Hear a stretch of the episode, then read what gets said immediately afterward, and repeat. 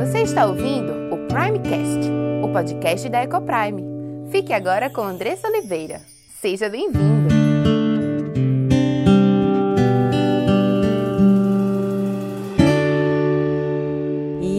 Hoje é o dia que o Senhor fez, né? Mais um dia de muitas bênçãos, de muita gratidão a Deus. A palavra diz em tudo dai graças, então louvemos o Senhor pelo ar que nós respiramos. Aproveite para respirar profundamente. Eu tive no curso agora falando exatamente sobre isso, sobre a importância da, da respiração. Respira profundamente, sinta, sinta o ar entrando pelos teus pulmões. Enquanto você agradece a Deus pela vida, pela saúde, pelas pessoas que estão ao teu redor, pelos amigos, pelos colegas de trabalho, pelos vizinhos Agradeça a Deus pela sua família, pelos seus pais, avós, pela sua esposa ou pelo seu marido.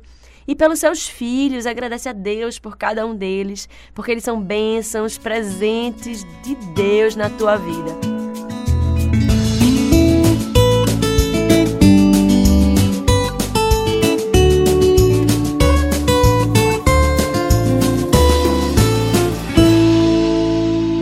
Siga a gente também no Instagram arroba Ecoprime e arroba Andressa Ecoprime. Vai ser um prazer conectar com você por lá.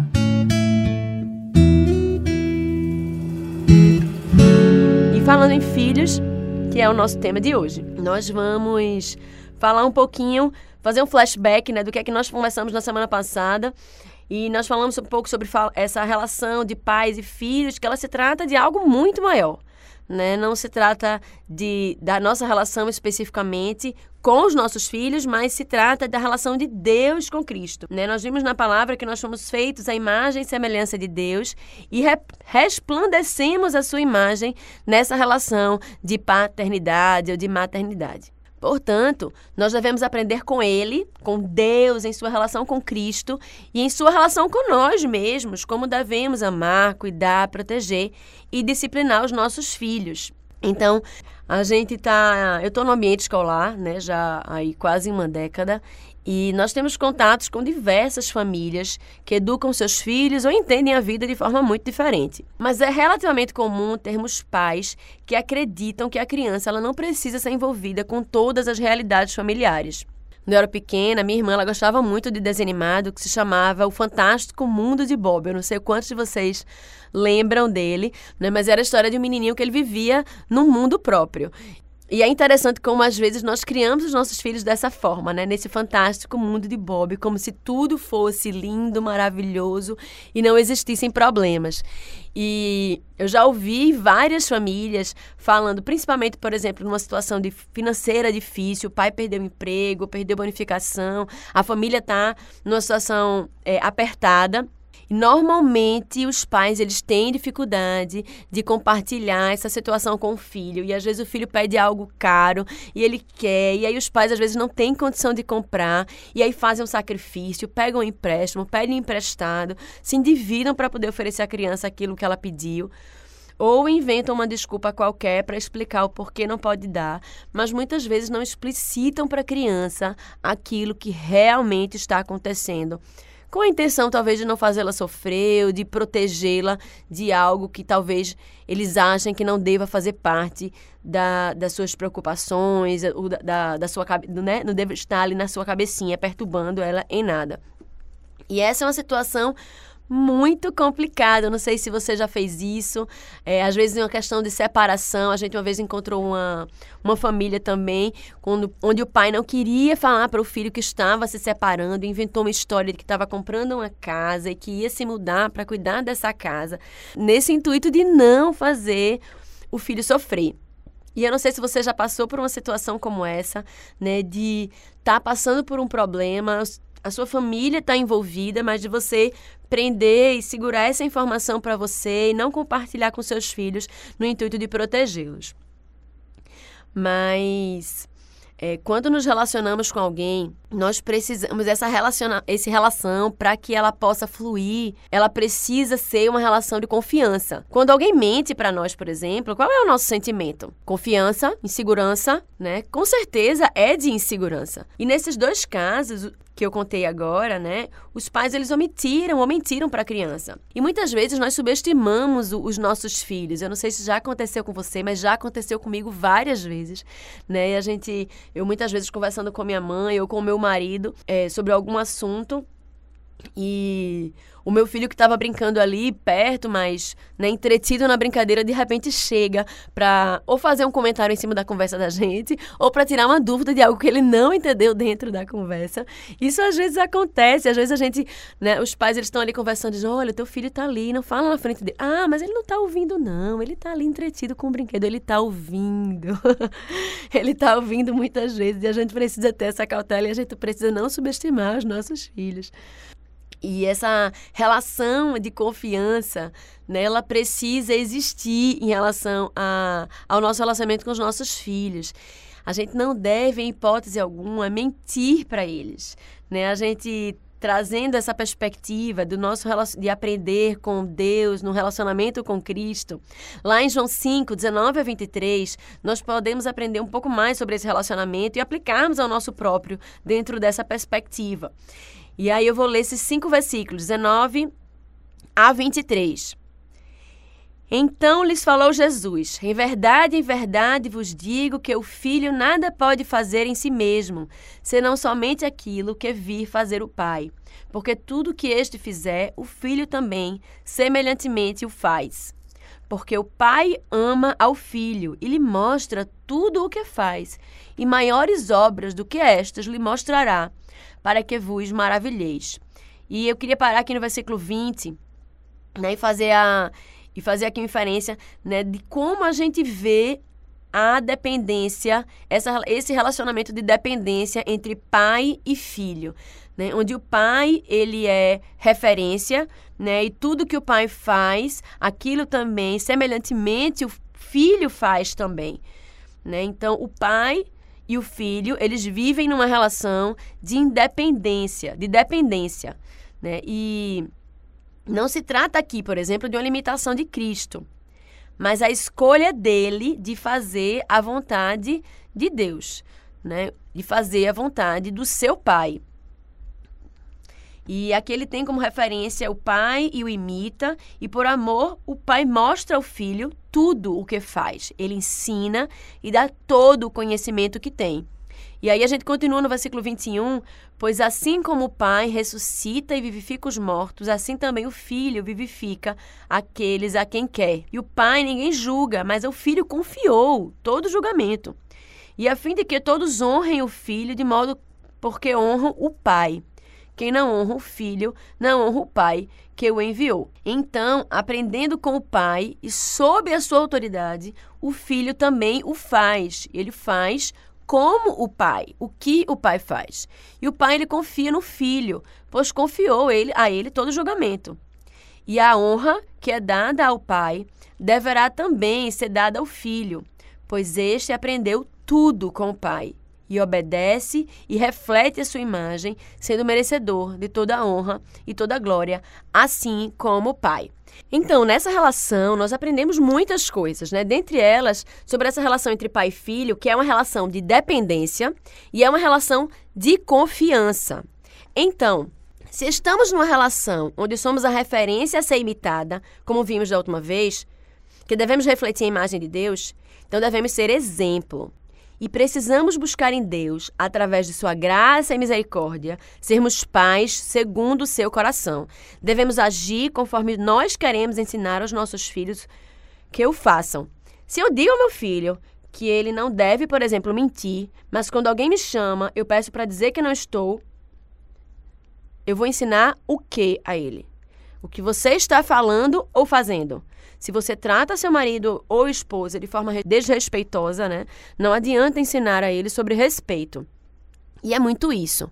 Nós precisamos estar o tempo todo prestando atenção no nosso comportamento, naquilo que a gente fala e sendo coerente com aquilo que nós fazemos. E a gente precisa olhar, você precisa olhar para sua vida, eu preciso olhar para mim, nós precisamos olhar e nos perguntarmos se nós estamos sendo referência para os nossos filhos. Você hoje é uma referência para o seu filho. O seu filho pode olhar para a sua vida e ter nela uma referência a seguir em relação ao trato com sua esposa ou com seu marido, em relação à honestidade, em relação ao amor pelas outras pessoas, em relação à capacidade de perdoar. E eu estava viajando com minha família, indo para um passeio de férias, e estávamos num voo bem longo.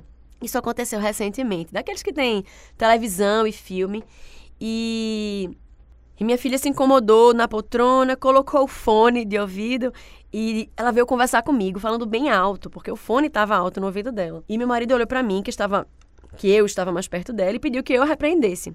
Mas eu também estava com o fone no ouvido e falei tão alto quanto ela na repreensão. E ele olhou para mim, tipo, né? E a gente acabou rindo com a minha desatenção.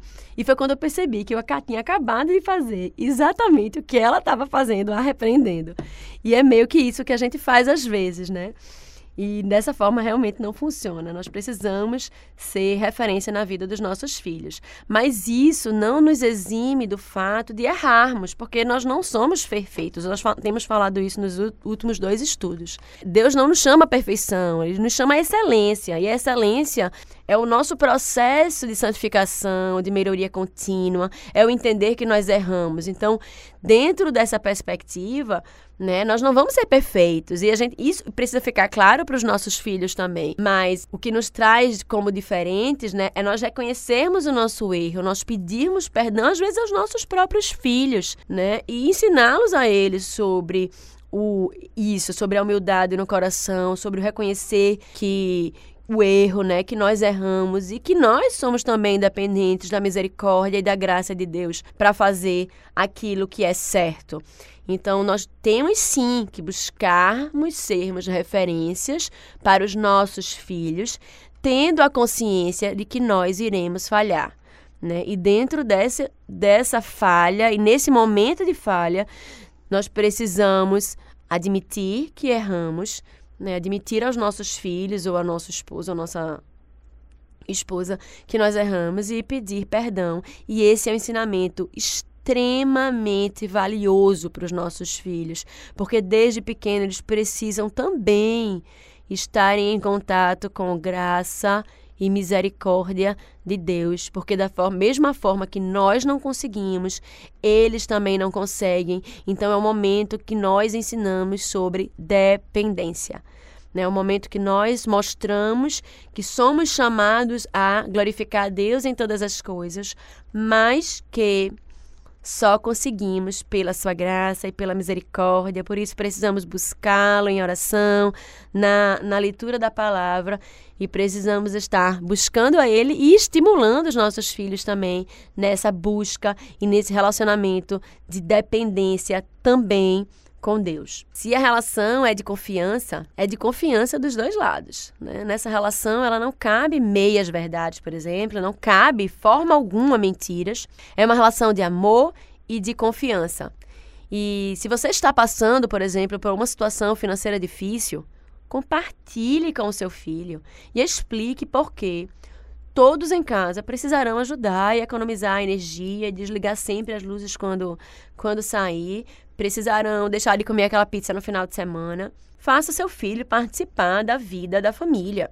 Esses momentos, eles são preciosos, momentos de ensino, de sofrimento conjunto e de ensinar realmente sobre a soberania de Deus, né? A Bíblia diz que no mundo tereis aflições, mas tende bom ânimo. Nós passaremos por muitas lutas, né? Toda a família trava suas próprias lutas. E é, muitas vezes, né, no momento de maior dor e maior sofrimento, que Deus nos chama para perto, que Deus trata o nosso coração. E se a Bíblia fala que todas as coisas cooperam para o bem daqueles que amam a Deus, e se isso inclui os momentos de dificuldade, por que que a gente vai privar os nossos filhos desses momentos, né? De passar por esses momentos que vão ajudar a tratar o coração. Então, numa situação financeira, por exemplo, difícil, é uma excelente oportunidade de a gente falar sobre, sobre finanças com os nossos filhos, né? De falar quanto é importante nós termos esse controle, nós nos organizarmos, que situações como essas vêm, mas que Deus provê absolutamente todas as coisas né? Que nós devemos, claro, nos organizarmos, fazermos a nossa parte, mas também nos derramarmos diante do Senhor, tendo a certeza de que Ele provê. E se há algo que a família deseja fazer, mas que não tem condições hoje, isso pode ser colocado em oração diante de Deus, né? E essa é uma oportunidade excelente de a família se reunir, né, em oração por um, um motivo específico, né? E colocar isso diante de Deus, experimentar dessa relação, né, de, de resposta de oração mesmo. É um momento extremamente rico. Essa relação entre pais e filhos precisa ser uma relação transparente. Né? Você tem uma relação transparente com seu filho, você compartilha com seu filho todas as coisas.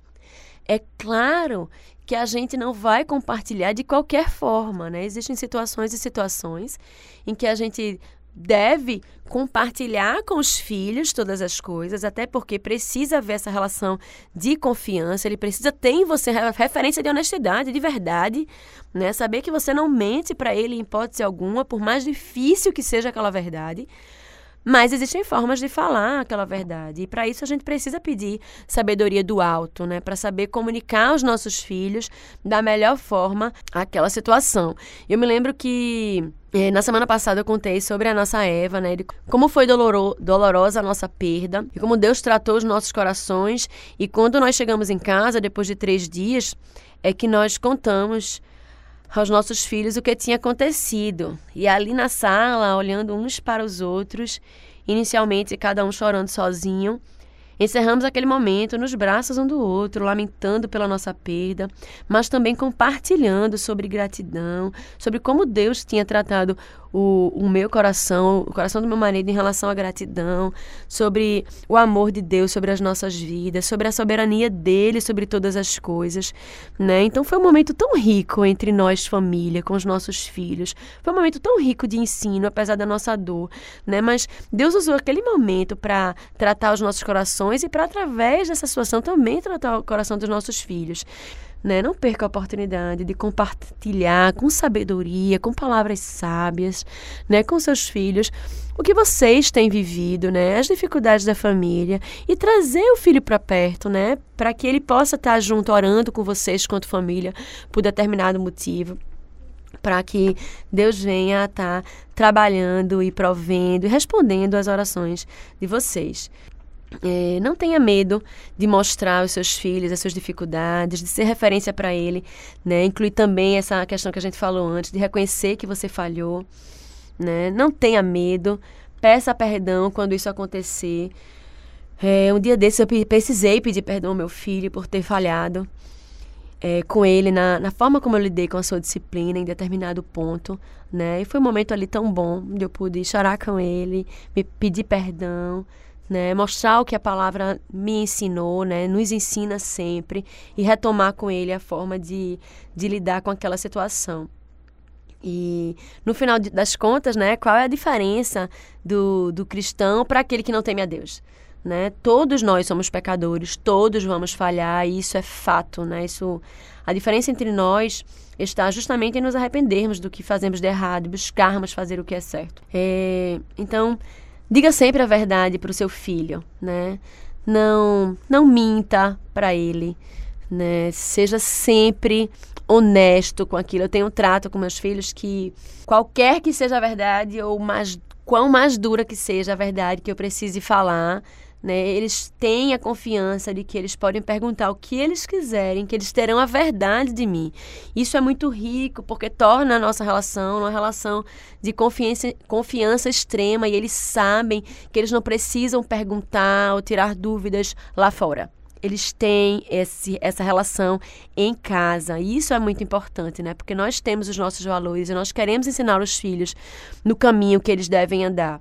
E se nós temos essa relação de confiança em casa, nós teremos ouvidos deles atentos àquilo que nós vamos vamos falar.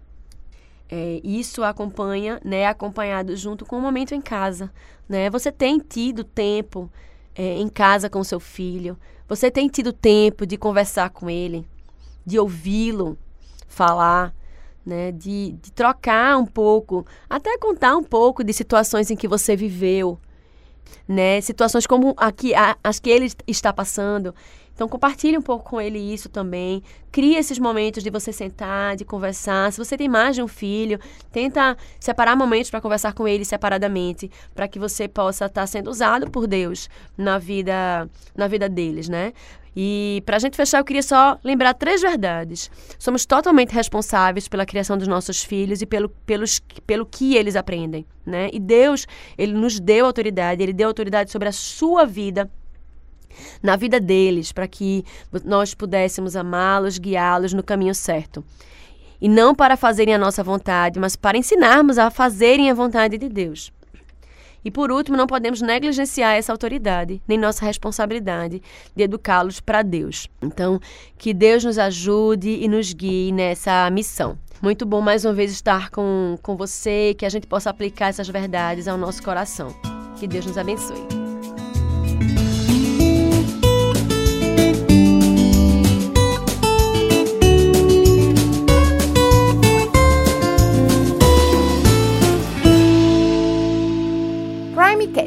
O podcast da Ecoprime.